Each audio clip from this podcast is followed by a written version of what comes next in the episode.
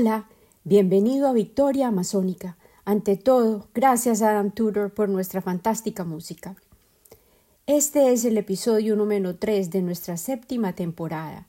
Esta es Victoria Amazónica y yo soy Lina Cuartas.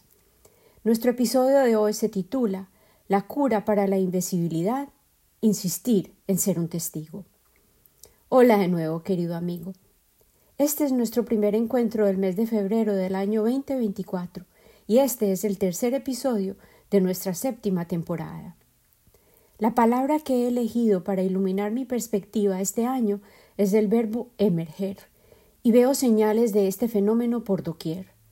Parecemos estar viviendo en épocas en las que muchos asuntos que hemos elegido ignorar, posponer o que pensamos haber enterrado u olvidado a voluntad se rehusan a permanecer subterráneos.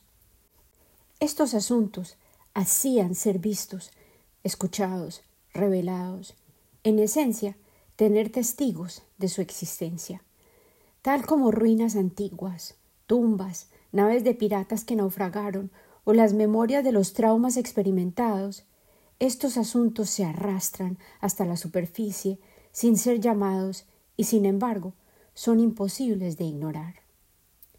Veo movimientos, por ejemplo, de extrema derecha con tendencias xenófobas que pensé eran rastros de ocurrencias que vivimos en algunos de los capítulos más oscuros de nuestro pasado compartido, pero ahora se consolidan y fortalecen en muchas naciones, y con ellos las ideologías que se basan en el acto de borrar a los demás. Estos son partidos que se aglomeran en torno al miedo, al odio y a la intolerancia estas asociaciones que se basan en la visión del otro, como si fuera un extranjero, un extraño, un ser de otro planeta, eligen cuidadosamente a quienes han denominado los otros, aquellos a quienes han decidido culpar de todos los problemas, de los cambios inevitables que se manifiestan, las complicaciones que son consecuencia de nuestras propias acciones, sobre las cuales no tenemos en realidad control tal como somos impotentes frente a las alteraciones del clima o los fenómenos geológicos.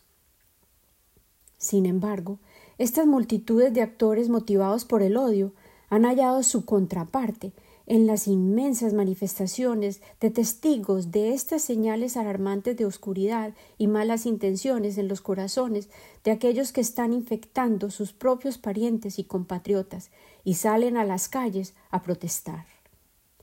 La cura para la invisibilidad y el paulatino acto de borrar al otro tan solo se puede implementar cuando los testigos permanecemos callados, cuando las voces permanecen mudas y por ende otorgan consentimiento, cuando las conciencias se amordazan, a veces a voluntad, y cada uno de nosotros elige no mirar con los ojos bien abiertos y observar los síntomas de disfunción, destrucción, negación, y optamos más bien por responder con el regalo de nuestra atención, con el corazón abierto, la mente y los sentidos dispuestos para atrevernos a abrir nuestras bocas en protesta y levantar nuestras manos con el gesto universal de suficiente.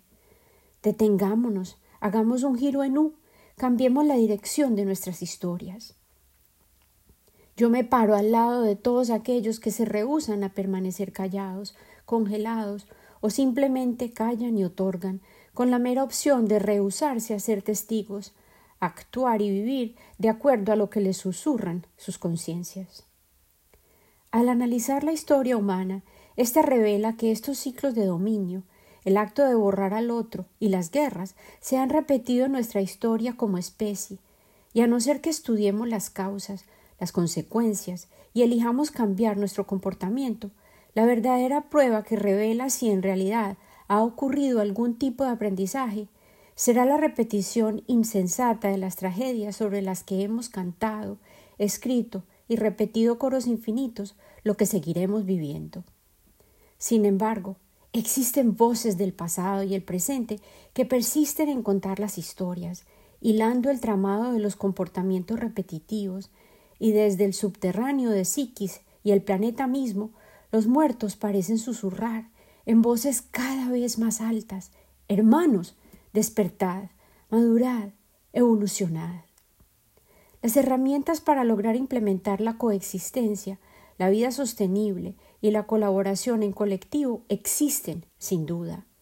Ahora, tan solo necesitamos que surjan aquellos que nos guiarán hacia este nuevo capítulo, que nazcan y se apropien de sus papeles protagónicos, mientras quienes elegimos ver persistimos en soñar y orquestar un mejor espectáculo sobre este escenario, nuestro planeta. Hoy te invito a que escuchemos todo aquello que vivieron aquellos quienes se llamaban a sí mismos los hijos del sol, la dinastía inca, y cómo, durante un breve lapso en la historia de Suramérica, fueron ellos los dueños y señores de un imperio dominante que surgió de las aguas de un lago resplandeciente al pie de los Andes. Loren McIntyre titula el segundo capítulo de su libro Los increíbles incas y su tierra atemporal, Los hijos del sol, y lo ilustra con una panorámica difusa de la isla del sol que parece surgir desde las aguas del lago Titicaca. Fue allí, específicamente, que de acuerdo a la leyenda, el dios Sol, Inti, creó los primeros incas. Ellos eran inquietos, tal como ya hemos escuchado, y eligieron explorar las tierras al norte, donde fundaron la dinastía, en la ciudad de oro, Cusco.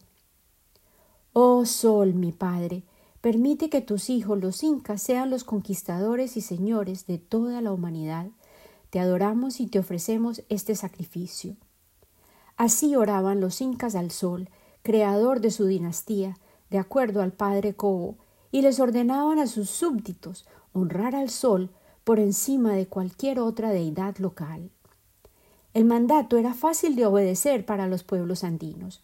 Cualquier persona sensata adoraría el sol después de pasar una noche dos millas sobre el nivel del mar. El frío que duele en los huesos se cala tan pronto como el sol desciende y, según creían los incas, comienza su jornada de nado subterráneo nocturna.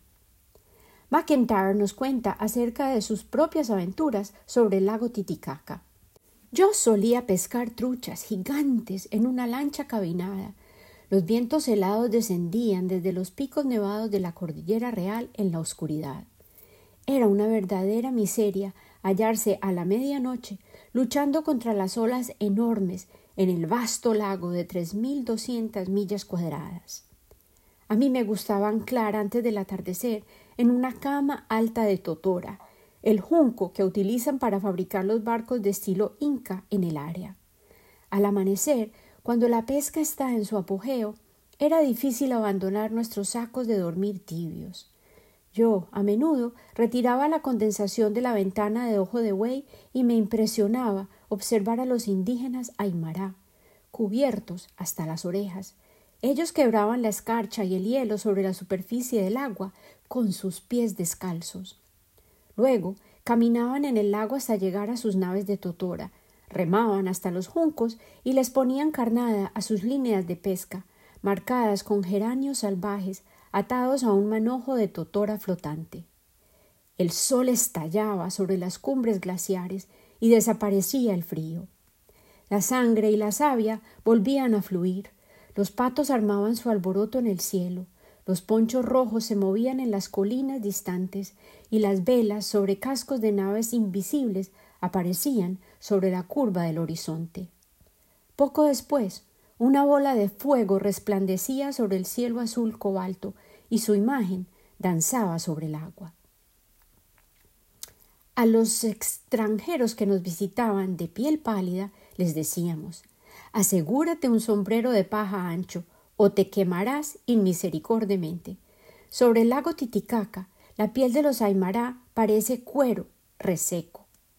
Nuestras cucharas de pesca capturaban los rayos del sol y los ponían a saltar sobre el agua verde y clara. Las truchas arcoíris de hasta veinte libras atacaban y hacían zumbar nuestras líneas de pesca. Las truchas eran una especie introducida durante el siglo XX. Los incas habían capturado cardúmenes de pequeños peces llamados suche, boga y carachi en redes de forma cónica. Aquí hablo como Lina Cuartas. Mi familia y yo viajamos al lago Titicaca y fuimos testigos de una operación de cultivo de truchas doradas que el propietario del hotel donde nos alojamos estaba implementando sobre las aguas fértiles. A menudo me he preguntado cómo le estará yendo en la actualidad, ya que los niveles del lago han bajado dramáticamente y el agua ha sido contaminada por la creciente urbanización de toda el área. Publicaré fotos sobre el hotel en el que nos quedamos, que nos recordó el barco de la película llamada The Life Aquatic y la gloria inolvidable de las truchas doradas bajo el sol inclemente de los incas. Loren McIntyre continúa contándonos acerca de sus propias aventuras acuáticas. Nuestra lancha era la más rápida del lago y me permitió explorar casi cada entrada, risco y desembocadura de los cientos de millas del lago Titicaca y me llevó hasta muchas islas. Algunas no tenían habitante alguno, otras alojaban templos de piedra y terrazas construidas por ancestros desconocidos.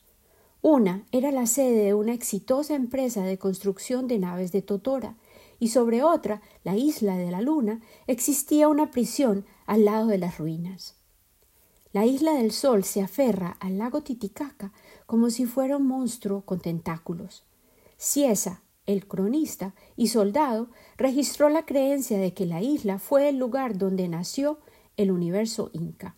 Él narraba los ancestros narraban que mientras todo estuvo en absoluta oscuridad, surgió de la isla del Titicaca un sol resplandeciente.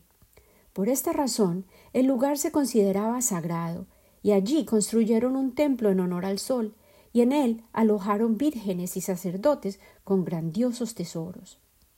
Del Titicaca fue oriundo el fundador de la dinastía inca, Manco Capac, y su hermana esposa, Mama Oxo, de acuerdo a una célebre leyenda que escucharon muchos de los cronistas. De hecho, los bolivianos insisten hoy en día que los primeros incas procedían de la región del Titicaca y la leyenda aún se enseña en los colegios peruanos.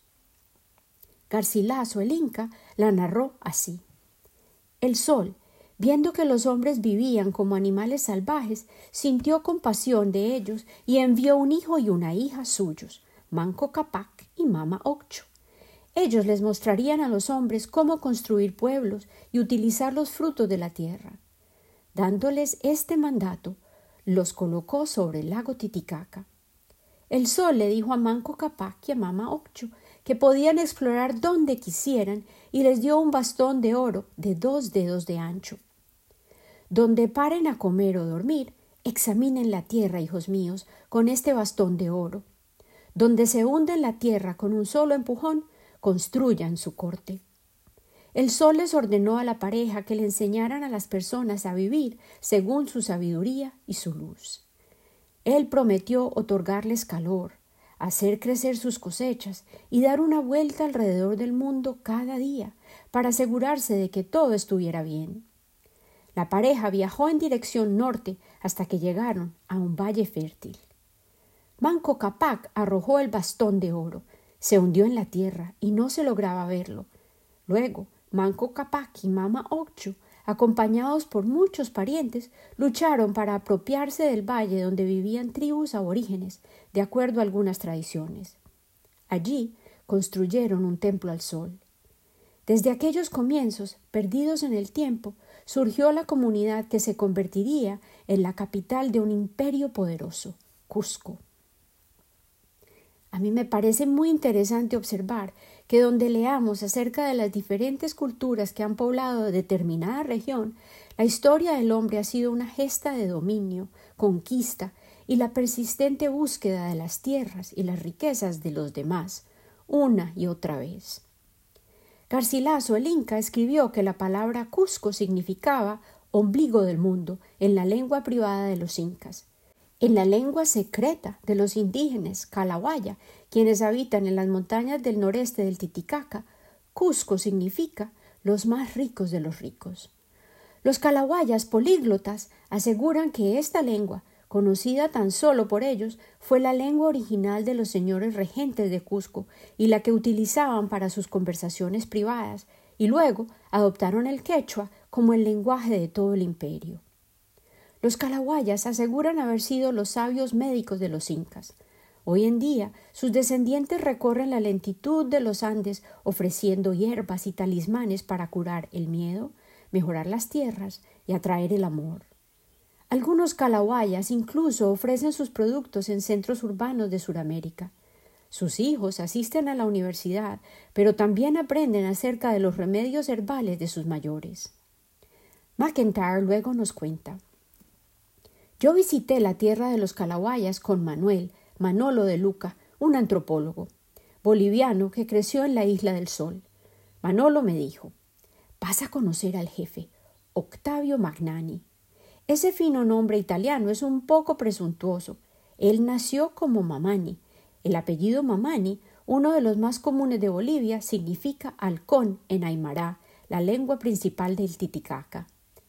A través de una fuerte lluvia, Manolo y yo caminamos un día tras haberse acabado la senda y llegamos al fin a Curva, un poblado cubierto por nubes sobre la montaña, donde vivía Octavio. Octavio abrazó a Manolo y me miró, agitando su cabeza. Ay, gringo, va a llover mientras usted esté aquí. Acomani llora muchas lágrimas cuando viene el hombre blanco. Ellos siempre quieren robarse sus minerales. Acomani, me explicó Manolo, es una deidad de la montaña, un pico que está oculto por la lluvia. Pero yo tan solo voy a tomar fotos, protesté. Y de todos modos, yo ya soy tan solo medio gringo después de haber vivido veinte años en Sudamérica. Octavio rió y nos llevó hasta una casa de piedra tan fría y húmeda como el exterior.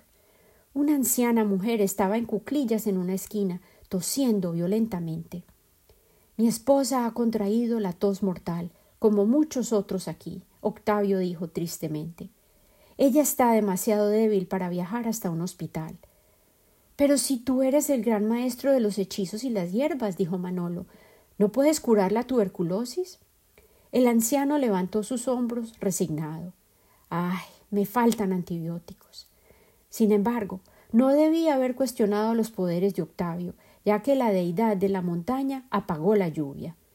Me levanté debido a la luz resplandeciente que brillaba desde lo alto de la Comani, un pico nevado que yo estimé tendría unos veinte mil pies de altura, pero nunca pude hallar información acerca de este alto pico, llorón e imponente, en ningún mapa.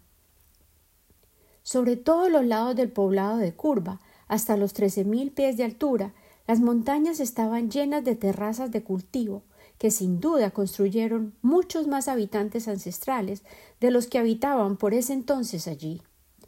Al ver las terrazas, Manolo me dijo En algún lugar cercano a este, el hombre aprendió a cultivar papas por primera vez. La lengua aymara tiene unas doscientas palabras para la papa, de todos los tamaños, colores y texturas. La papa, que hasta los peruanos modernos llaman así, tal como lo hacían los incas, tuvo mucho que ver con el apogeo de la civilización que dominó los Andes. A través de unos esfuerzos estupendos, los habitantes de las alturas andinas elaboraron sus terrazas sobre vastas áreas de los Andes para la agricultura. Los obreros acoplaban millones de piedras sobre las cumbres para formar paredes de contención, una debajo de la otra. Luego rellenaban en la parte posterior de los muros con más piedras y luego con tierra. Algunas terrazas fueron irrigadas por el flujo, estimulado por la gravedad, a través de canales laboriosamente elaborados de piedra cortada y labrada. Los incas verdaderamente utilizaron la piedra hasta su máxima expresión. Elaboraron calzadas, puentes, escalones, templos, palacios, bodegas, muros, cercas, acueductos, baños, fuentes, ídolos, tumbas, herramientas y armas de piedra. Sus caucheras les permitían lanzar proyectiles de piedra desde lejos. Los guijarros se encuentran por doquier, mientras buena madera para arcos no se cosechaba en los Andes. Los perdurables monumentos de los incas, sus ciudades y fortalezas fueron elaborados todos con piedras. Numerosos tronos ornamentales, tallados sobre los promontorios de roca, permanecen en el área circundante de Cusco. Yo, Lina Cuartas, tengo unas fotos inolvidables de mi familia sentados en actitud de meditabunda sobre unos tronos imponentes. Compartiré unas de las fotos. La tradición sostiene que Manco Capac, el primer inca, o mandatario en este caso, se convirtió en piedra al morir, cerca al año 1300 después de Cristo. él fue el único inca que no fue momificado. Tristemente, después de la conquista, para controlar la idolatría, los españoles se apoderaron de las momias de los incas siguientes. Cuando los cronistas de la era investigaron acerca de la línea de descendientes de los incas, centenares de los residentes de Cusco afirmaron ser descendientes directos de uno u otro rey inca, incluido Manco Capac. Ellos también protegieron y continúan en honrar las tradiciones y reliquias con el objetivo de rememorar a sus ancestros pero los historiadores no han hallado pruebas concretas de las leyendas de los primeros incas. De los muchos hijos de Manco Capac, Sinchi Roca, el jefe y líder de la guerra Roca, se convirtió en el segundo inca. John Rowe resumió una fábula que nos cuenta cómo la madre de Sinchi Roca logró engañar a la comunidad. Ella se encargó de sembrar el rumor de que el sol estaba a punto de enviarles un nuevo gobernante, y cuando todos se congregaron a ser testigos de su llegada, ella se encargó de que su hijo saliera de una cueva, vestido de pies a cabeza, con una tela cubierta de placas de oro. Deslumbrados por la visión, los súbditos, anhelosos, aceptaron al niño como el líder que les había enviado el cielo mismo. Yo he visto, nos cuenta McIntyre, en el famoso Museo Mujica Gallo de Lima, un atuendo hallado en una tumba costera que se asemeja al manto deslumbrante descrito como el de Sinchi Roca, una túnica completamente cubierta por pequeñas placas de oro martillado, cosidas sobre toda la superficie. Sinchi Roca hizo historia al llenar los pantanos de Cusco, organizar festivales escandalosos y diseñar el accesorio de colgantes de tejido rojo que lucirían los regentes incas desde entonces en reemplazo de una corona. También fue el primer inca en ser momificado. Su momia, o por lo menos eso se reportó, fue parte del desfile de momias que los incas desplegaron para los españoles a su llegada, doscientos años más tarde. El tercer inca, Yoke Yupanqui, el zurdo inolvidable, era tan feo que la gente escapaba al verlo. Sin embargo, sus características peculiares le otorgaban una santidad especial. Los incas concebían con asombro e incluso honraban todo aquello que era distinto y peculiar, como un jorobado, las mazorcas de maíz y mesas, una roca de forma inusual o el deslumbrante planeta Venus. En el Museo Larco, las abundantes repisas y gabinetes de cerámicas que están repletas de figuras, muchas incluso almacenadas, no accesibles al público, tienen figuras que representan individuos de formas inusuales, siameses, aquellos con cerebros trepanados o cráneos de formas inusuales, orejas alargadas, expresiones faciales cómicas y características únicas. Aquí hablo yo, Lina Cuartas. En Lima también hay una sección especial con numerosas piezas de arte erótico congeladas en el tiempo, recipientes y figuras. La predilección por la multiplicidad fascinante de la expresión de la condición humana era definitivamente fuente de inspiración para los diestros y talentosos artistas del arte de la cerámica de las muchas sucesivas culturas del Perú ancestral. Visitar este país es deslumbrante. Lauren McIntyre continúa su descripción de la dinastía inca con la crónica de que incluso el poco agraciado Yoke Yupanqui, el zurdo inolvidable, quien espantaba a los transeúntes, logró procrear un heredero. Cuando que Yupanqui parecía ser incapaz de lograr reproducirse, la consternación asolaba al pequeño reino. La esposa principal, Ocoya, del Inca, se llenó de melancolía y se refugió en la bebida. Escribió Felipe Guamán Poma de Ayala, un artista indígena del siglo XVII, al describir su dibujo de la reina triste. Al estar cerca al fin de un reinado fracasado, un oráculo recomendó volver a intentar y sugirió una colla más joven. El jefe de un estado aledaño amaba a su hija, a quien creía tan hermosa que nadie le parecía lo suficientemente bueno para ella. Pero cuando el hijo del sol pidió su mano, el jefe cambió de opinión. Y el oráculo acertó. que Yupanqui logró tener un hijo. Maita Capac se convirtió en el Hércules de las leyendas incas. Según estas, él saltó del vientre tres meses después de ser concebido y con dientes, y creció tanto que en un año tenía la apariencia de un niño de ocho años o más, y al cumplir dos años se enfrascó en una pelea con niños mayores a él y los hirió a todos. Todo esto parece ser fábula, pero lo escribo porque los nativos lo afirman con tal certeza que matarían a quien los contradiga. Así reportó el capitán Pedro Sarmiento de Gamboa, el cosmógrafo de los reinos del Perú, asignado por el virrey español para consignar la historia oral de los incas. Las historias de Sarmiento, que incluían información obtenida en un recorrido de vicerreinato del reino, en realidad permanecen como un registro único. Él les leyó a cuarenta y dos indígenas de diferentes orígenes todos sus relatos. Algunos eran tan mayores que podían haber sido educados en la tradición inca, previa a la llegada de los españoles. Todas esas correcciones fueron incorporadas en la copia que se le envió al rey Felipe en 1572. Sarmiento escribió que, a muy temprana edad, Maita Capac mató a algunos aborígenes de Cusco, las comunidades preincas, provocando un levantamiento que los regentes del reino casi no logran contener. Como resultado, el niño prodigio recibió la ceremonia de madurez precozmente. El rito incluía sacrificios de llamas, latigazos, torneos de destreza física y la entrega de una cauchera oficial, un escudo, un mazo y finalmente la elaboración de agujeros en las orejas. Luego se le entregaban su nombre de adulto y su guara, un taparrabos. Los incas más nobles se distinguían por sus cortes de cabello y los enormes aros que lucían en las orejas.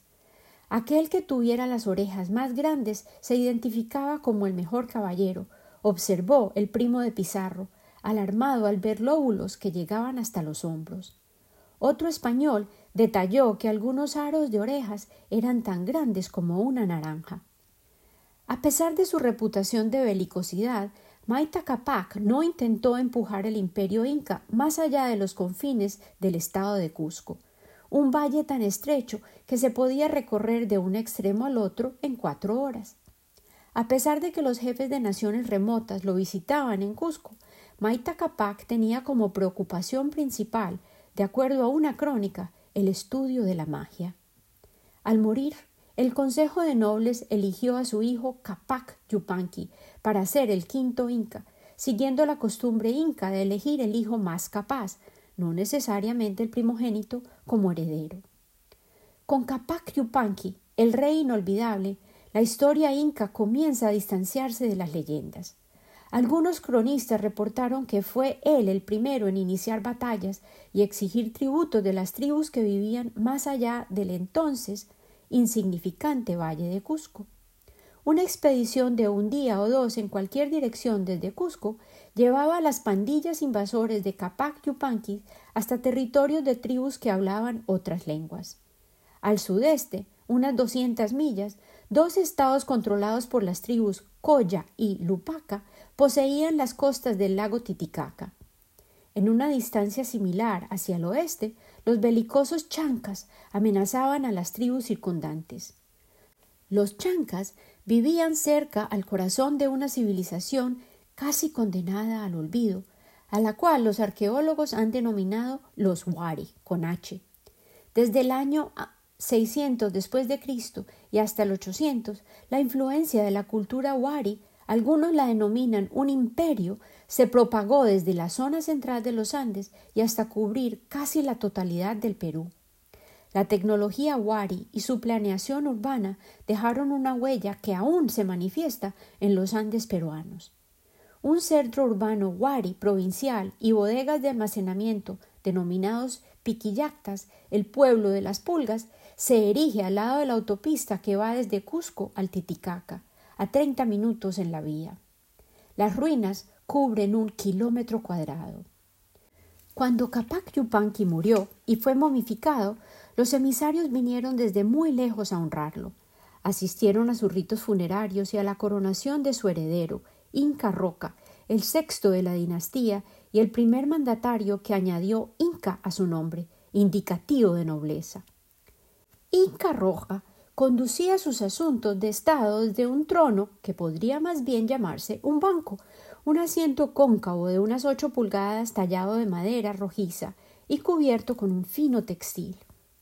Una silla más alta no hubiese sido práctica, dada la costumbre del hombre andino que persiste hasta hoy, de no comer frente a una mesa, sino frente a un tapiz o un mantel puesto sobre el suelo.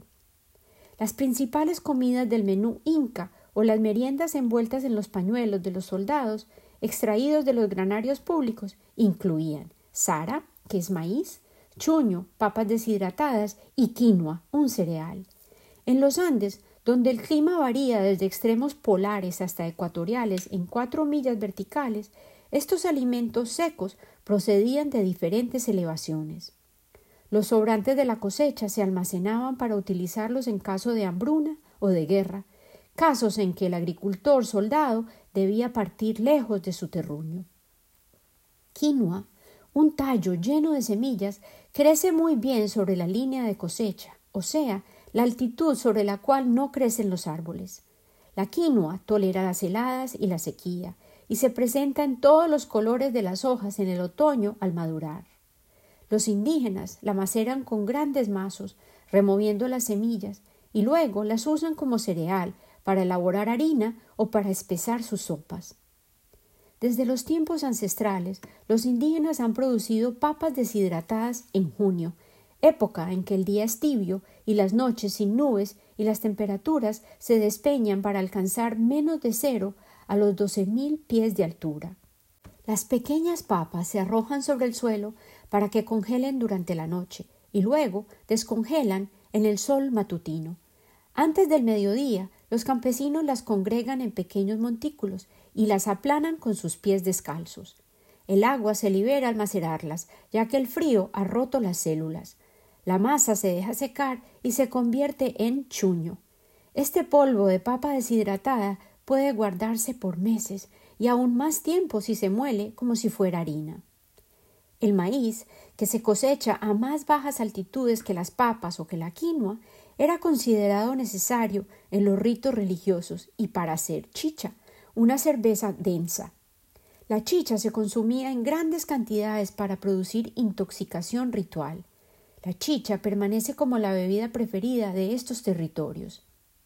Al incrementar el comercio con otras tribus, la dieta de los incas se expandió para incluir otros alimentos desconocidos en el viejo mundo, que incluían la calabaza, las papas dulces, la yuca, el maní y frutas como la piña, la papaya y el delicioso aguacate. Desde que los incas habitaban en Cusco, la plata de venas halladas en la tierra y el oro de los depósitos aluviales se traían desde muy lejos. Garcilaso el Inca escribió que Inca Roca fundó una escuela de cuatro años para niños nobles.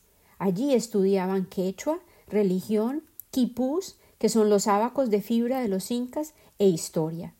También asoció a Inca Roca con una institución de la que los españoles evitaron como si fuera un gato sobre un tejado caliente.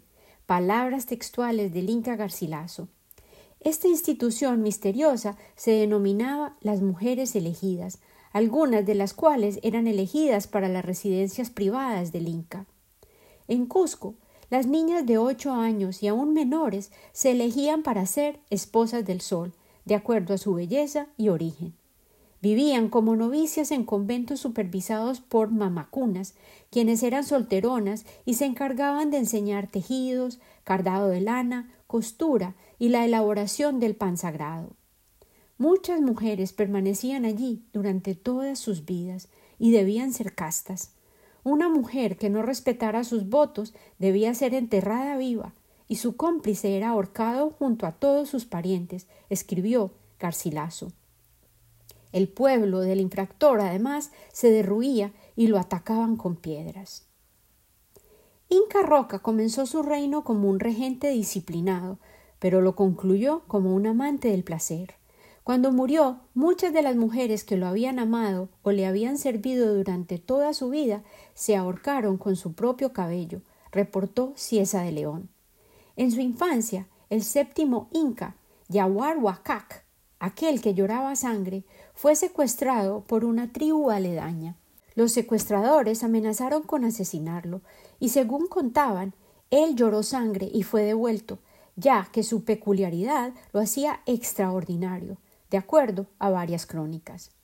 A otros cronistas les pareció que muy probablemente lo que sucedió fue que él tenía los ojos rojos, y lo mismo opino yo, afirma McIntyre. Muchos de los habitantes de las montañas mantienen los ojos muy rojos debido a la bebida y el humo, no debido a los cigarrillos, sino al fuego de las estufas en los hogares. La mayoría de las casas son de una sola habitación, sin ventanas y construidas de adobe, barro o piedra, cubiertas con techos de paja y sin chimeneas. Al amanecer y al atardecer, cada villa en los Andes y cada choza aislada parece estar incinerándose, ya que el humo de la cocción se filtra a través de los techos de paja. McIntyre decide ilustrar esta realidad cotidiana con una de sus anécdotas personales. En una caminata de una semana sobre las montañas hacia la selva al este de Cusco, me refugié en una choza justo bajo el paso demarcado de quince mil pies de altura. Al entrar, me golpeé la cabeza con el dintel bajísimo de la puerta, de menos de cuatro pies. La viuda, que era la dueña de la casa, Catalina Apaza, me indicó que me sentara en una oscura esquina. Sus hijos adultos, ambos eran pastores de llamas, y colocaron una piel seca sobre el marco de la puerta para alejar el viento y los perros. Un gallo vivía en la pequeña casa, así como varios cuis, los que han compartido el hogar del hombre de los Andes durante miles de años, y frecuentemente terminan en su olla. Catalina estaba hirviendo papas y sopló su fuego de boñiga y palustres con un tubo, dirigiendo más cenizas hacia mis ojos ya irritados por el humo. Cubrí mi esquina del piso de tierra con un poncho y un saco de dormir. Uno de los pastores aló un par de pieles secas de llama muy sucias y me las entregó. Para su cama, me dijo, y cubrió de mugre mi lecho. Afortunadamente, el polvo no incluía bichos, ya que a esa altura pocas plagas sobreviven. Catalina me entregó un recipiente con unas treinta o cuarenta pequeñas papas hervidas sin pelar, muchas más de las que yo podría comer. Me paré y volví a golpear mi cabeza contra una pata de llama congelada que colgaba del techo. Maldije en inglés y Catalina, quien tan solo hablaba quechua, pensó que yo había solicitado carne de llama y me asó un trozo. Pronto, todos envueltos en pieles, la familia se fue durmiendo, sentados contra los muros. Yo puse mis artículos de aseo sobre una amplia roca plana que estaba al lado de mi cabeza y me acomodé para dormir. Los cuis comenzaron a correr sobre mí, uno sobre mi rostro. Catalina despertó al oír mis protestas y les tiró unas hojas verdes en una dirección opuesta a mí, y todos los cuis se fueron a comer. No dormí nada bien. Me ahogaba el humo, no hallaba oxígeno.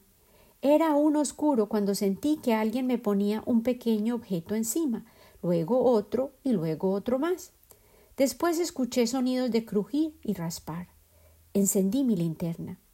Uno de los pastores me había devuelto con delicadeza mis tesoros de higiene personal y estaba moliendo, con una roca enorme de forma de media luna, sobre la que yo pensé era mi mesa de noche, una piedra que en realidad era para moler quinoa. Catalina, con la intención de preparar un desayuno de papas, sopló las brasas y generó llamas. El gallo que dormía sobre mi cabeza pensó que era la luz del sol y comenzó a cantar. Me senté y mi cabeza pronto estaba rodeada por una corona de humo. Me escabullí hacia afuera y aguanté frío hasta el amanecer. Uno de los pastores salió a acompañarme y comenzó a tocar su quena, una flauta inca con una escala pentatónica. Mientras él tocaba melodías melancólicas, el resplandor dorado del sol bajó por la montaña y vi que estábamos rodeados por llamas y alpacas silenciosas de muchos colores y pintas. Ellas abrieron sus grandes ojos, pero permanecieron dobladas como arbustos de lana, sus patas dobladas igual a las de los camellos. El pastor preparó los fardos para sus animales, sacos de lana llenos de papas. Ya cuando el sol les calentó los lomos, las llamas se extendieron como navajas de bolsillo y se dirigieron hacia su pastor a recibir sus cargas. En la región del Cusco y el lago Titicaca, el hombre ha sido tan dependiente de las llamas y ellas de él que la relación es realmente simbiótica, no existen llamas salvajes. Para Catalina, como para los incas, una llama es fuente de lana, de compañía y una bestia de servicio y productor de combustible y fertilizante. Al morir, la llama proporciona su piel y carne sabrosa que puede secarse y preservarse como charqui, el origen de la palabra jerky en inglés. Los hijos de Catalina, así como otros hombres de la región, hacen parte de los pocos que aún lucen la túnica de estilo inca, un sencillo camisón sin mangas que cubre hasta los muslos. Sin embargo, sus ancestros, los habitantes desde las alturas de los Andes, permanecieron alejados de la influencia inca hasta después del reino del octavo inca. Cuando era un príncipe, ese futuro regente dijo haber visto a Viracocha, el dios creador, en un sueño. Tras ser coronado, él decidió tomar el nombre Viracocha para sí mismo. Se consideraba predestinado para la grandeza y se dedicó a conquistar todos los pueblos que rodeaban a Cusco. Liquidó jefes de tribus, destrozó los pueblos que se atrevieron a rebelarse y formó alianzas con los lupacas, quienes vivían cerca al Titicaca, así como con la nación quechua, que habitaba sobre la orilla oeste del cañón de Apurimac. Fue así como la fama del viracocha terrestre pronto se propagó. Pero los poderosos chancas, quienes vivían a dos semanas de marcha hacia el oeste de Cusco, consideraban a los incas meros aparecidos que pretendían absurdamente ser los hijos del sol. Los chancas creían ser descendientes del puma y lucían cabezas felinas sobre los cráneos, describió Garcilaso. Ellos se tejían los cabellos con muchas trenzas delgadas y utilizaban pinturas de guerra en los rostros, hechas de bermellón de las minas de mercurio en Huancavelica. Durante los años de los Chanca, uno de ellos se llamaba a sí mismo el Señor de toda la tierra. Él se aproximaba gradualmente a la capital inca, devorando los terrenos de la nación quechua en su camino. Finalmente, un general chanca le exigió a Cusco que se rindiera, ya que tenía la intención de manchar su lanza con pura sangre inca. Viracocha, ya para entonces anciano y débil, abandonó Cusco se refugió en una propiedad fortificada, acompañado por todas sus mujeres y un hijo sibarita e inútil, Urcón, a quien él había elegido como heredero. Era el año 1438 después de Cristo.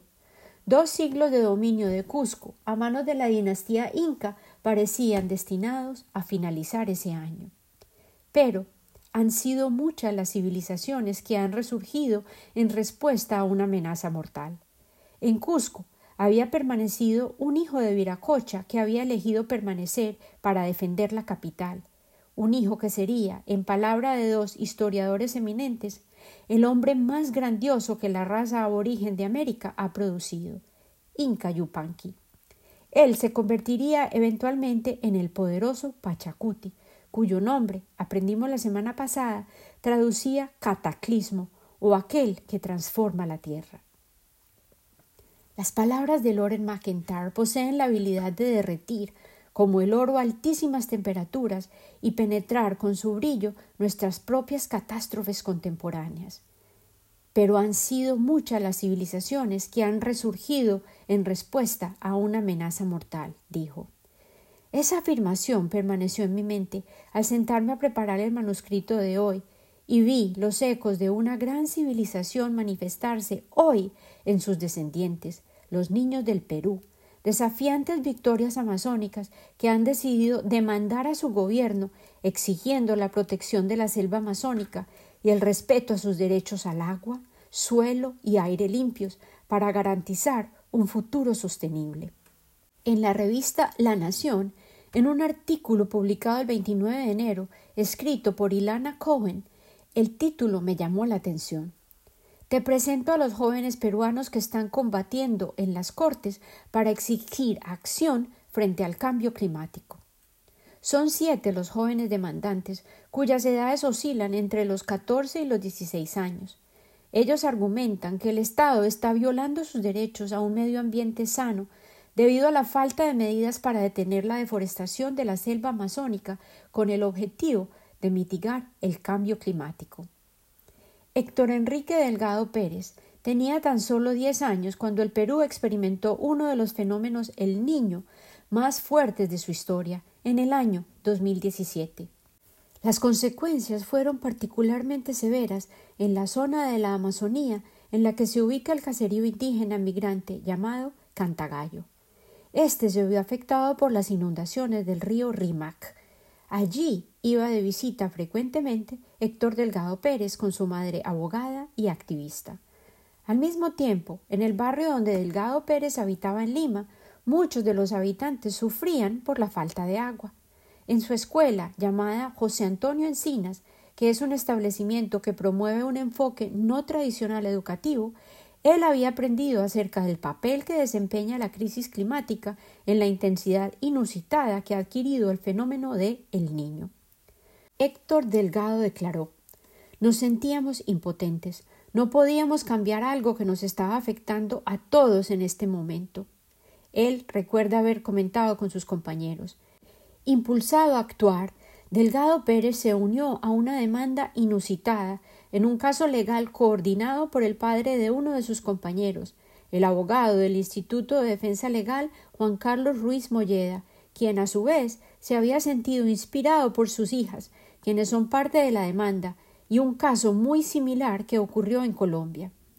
Ahora, en un año de destrozos nuevos causados por un fenómeno el niño aún más fuerte, de calores insoportables y sequías, Delgado Pérez es uno de siete jóvenes que demandan una respuesta en el caso denominado Álvarez et al. versus Perú. Entre las consecuencias que exigen a través de una orden generada por la Corte es la creación de un plan concreto de acción por parte del Estado para lograr detener totalmente la deforestación en la Amazonía peruana para el año 2025. Proponen también que los gobiernos regionales formulen planes relacionados a esta propuesta y que se incorporen medidas para la adaptación al cambio climático y la mitigación de las consecuencias y que el Estado mismo cese la deforestación en las tierras públicas. Hoy, Delgado Pérez y sus compañeros esperan un fallo, y dado el crecimiento de los viernes para el futuro y la fuerza de las demandas que se han puesto en nombre de los jóvenes a nivel mundial, estos movimientos son manifestaciones concretas que renuevan las esperanzas para ellos, en concreto, referentes a su caso.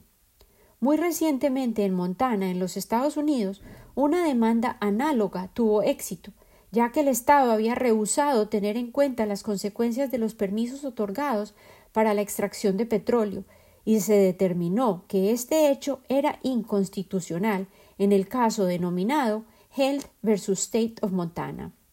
Sin embargo, los jóvenes peruanos se enfrentan a obstáculos únicos en su lucha por lograr un clima estable en un país del sur global. Mientras reflejan consideraciones referentes a la justicia intergeneracional, el caso Álvarez también sirve de ejemplo en cuanto a la justicia de que otros países asuman su responsabilidad respecto a las obligaciones en la disminución de emisiones y la conservación de los recursos naturales del mundo. La manera en que se resuelva este caso podría tener repercusiones directas sobre las futuras demandas basadas en cuestiones de cambio climático y la acción política dentro del Perú y más allá de sus fronteras. Tan solo el año pasado, Colombia y Chile le solicitaron a la Corte Interamericana de Derechos Humanos una opinión referente a las obligaciones de los Estados en cuanto a los derechos humanos y a la emergencia climática mientras la Corte Internacional de Justicia está desarrollando una opinión específica acerca de las obligaciones de los Estados a nivel global en reacción a las manifestaciones de abogacía y exigencia de acción por parte de la pequeña isla Estado de Vanuatu. Responder al cambio climático en Perú, tal como refleja un análisis del reporte llamado Climate Action Tracker, requiere mucho más que disminuir el uso de combustibles Crucialmente, requiere la conservación de los recursos naturales que mitigan o, en caso de ser extraídos, empeorarían la crisis climática. Perú posee el 13% de la Amazonía, uno de los depósitos más indispensables de carbono del mundo. Por estas razones, la juventud peruana desea ver cambios específicos de políticas en el Perú referente al manejo del Amazonas y las acciones concretas a escala y similares a las que se prometieron gracias a la demanda en su país vecino, Colombia, en el fallo sin precedentes logrado en el año 2018 en la decisión decretada en el caso Futuras Generaciones versus el Ministerio del Medio Ambiente y otros, donde la Corte Suprema de Colombia falló a favor de los jóvenes que demandaron y estuvo de acuerdo en que la inacción por parte del gobierno en cuanto a la crisis climática y a la deforestación violaba los derechos de los jóvenes. La decisión incluía la participación de los demandantes mismos en la elaboración de los planes de conservación en la Amazonía. En cuanto a los demandantes peruanos, Ruiz Molleda afirma Ellos se sienten como objetos legales y no sujetos, debido al precio personal que este caso tiene para ellos. Él enfatizó el valor de este caso en hacer de sus voces audibles, voces que típicamente se excluyen de los espacios políticos y legales donde se toman decisiones, a pesar de que en este caso es un asunto que directamente los afectará a ellos de manera desproporcionada. En cualquier caso, Delgado Pérez concibe este momento como una oportunidad crucial para aquellos que ya son activos en el movimiento de protesta frente a la crisis climática, e incluso para aquellos que aún no se han involucrado, para que se motiven a unir sus voces. Además de invitar a otros jóvenes a hablar para defender su futuro bienestar, él pronunció un desafío para las generaciones mayores. ¿Cómo se siente saber que ustedes no están haciendo nada acerca de una situación que afectará negativamente a sus hijos y a sus nietos? bien sea tomando acción directa o indirecta a menor escala, como al diseminar información acerca de este caso o elegir vivir de una manera más sostenible, él afirmó todos nosotros, desde nuestras diferentes posiciones, podemos contribuir para lograr cambios significativos. Y la palabra operativa aquí es el cambio. Tan solo podemos derrotar la invisibilidad y el acto de borrar a otros al prestar nuestra atención al ser testigos, leer, mantenernos informados, buscar la verdad proactivamente y compartir nuestros hallazgos y opiniones. Hemos estado callados demasiado tiempo y nos han mentido aquellos directamente responsables de la crisis. El Guardián publicó un artículo escrito por Oliver Millman el 30 de enero, subtitulado la industria de los combustibles financió la ciencia más fundamental basada en investigaciones realizadas desde el año 1954 y los documentos recientemente obtenidos han demostrado que incluso las investigaciones de Charles Keeling, famoso por la llamada curva de Keeling, que ha seguido en ascenso, refleja los niveles de carbono en la Tierra. Geoffrey Supran, un experto en la desinformación histórica en cuanto al clima, académico de la Universidad de Miami, afirmó Estos documentos contienen un revólver aún humeante, pruebas de que por lo menos desde 1954 las corporaciones de extracción de petróleo y otros combustibles sabían que sus productos tenían el potencial de afectar negativamente el clima de la Tierra en una escala que tenía el poder de alterar la civilización humana en pleno. Estos hallazgos son una confirmación preocupante de que los gigantes del petróleo han tenido el dedo sobre el pulso de la ciencia climática durante setenta años, el doble de mi edad, dijo él, y es un recordatorio de que hoy mismo continúan haciéndolo. Ellos revelan como una farsa la negación constante de la industria de las bases sólidas de la ciencia climática que persisten en publicar aún décadas más tarde. Investigaciones previas contenidas en reportes públicos y privados han descubierto que las más poderosas corporaciones petroleras han realizado durante décadas sus propias investigaciones acerca de las consecuencias de la quema de sus productos con una precisión francamente acertada y asombrosa. Moffett continuó. Estos documentos revelan como una fuerza la negación constante de la industria de las bases sólidas de la ciencia climática que persisten en publicar aún décadas más tarde. Hay investigaciones previas contenidas en reportes públicos y privados que han descubierto que las más poderosas corporaciones petroleras han realizado durante décadas sus propias investigaciones acerca de las consecuencias de la quema de sus productos con una precisión francamente acertada y asombrosa. Moffett añadió que los documentos añaden aún más ímpetu a los esfuerzos de varias jurisdicciones que buscan comprobar que las firmas de gas y petróleo son legalmente responsables de los daños que han causado debido al cambio climático. Existen evidencias abundantes de que la industria petrolera y del gas natural ha estado mintiéndole al público y a las entidades reguladoras acerca de los riesgos del uso de sus productos durante 70 años. Confiar en que ellos serán parte de la solución es absurdo. Ahora debemos evolucionar hacia una era de responsabilidad. Aquí concluyo yo. La responsabilidad comienza con la honestidad, la aceptación y la voluntad de restaurar los enormes perjuicios causados. Aquellos individuos y corporaciones que obtuvieron inmensas ganancias a partir de su amor por el mecanismo de la combustión y la quema de sustancias tóxicas han causado los perjuicios en un lapso de tiempo que esta semana escuché descrito como el piroceno, la era del fuego, que en realidad prefiero al término antropoceno. Todos aquellos que han extraído, destruido y quemado para deleite de sus corazones deben asumir su responsabilidad, concebido como una palabra compuesta, demostrar que tienen la habilidad de responder, de asumir su culpabilidad legal en cuanto a haber creado los factores causales de las catástrofes que han desatado y la responsabilidad a veces considerada anticuada en esta realidad de negaciones, de ser ejemplo al ser líderes de acciones inmediatas.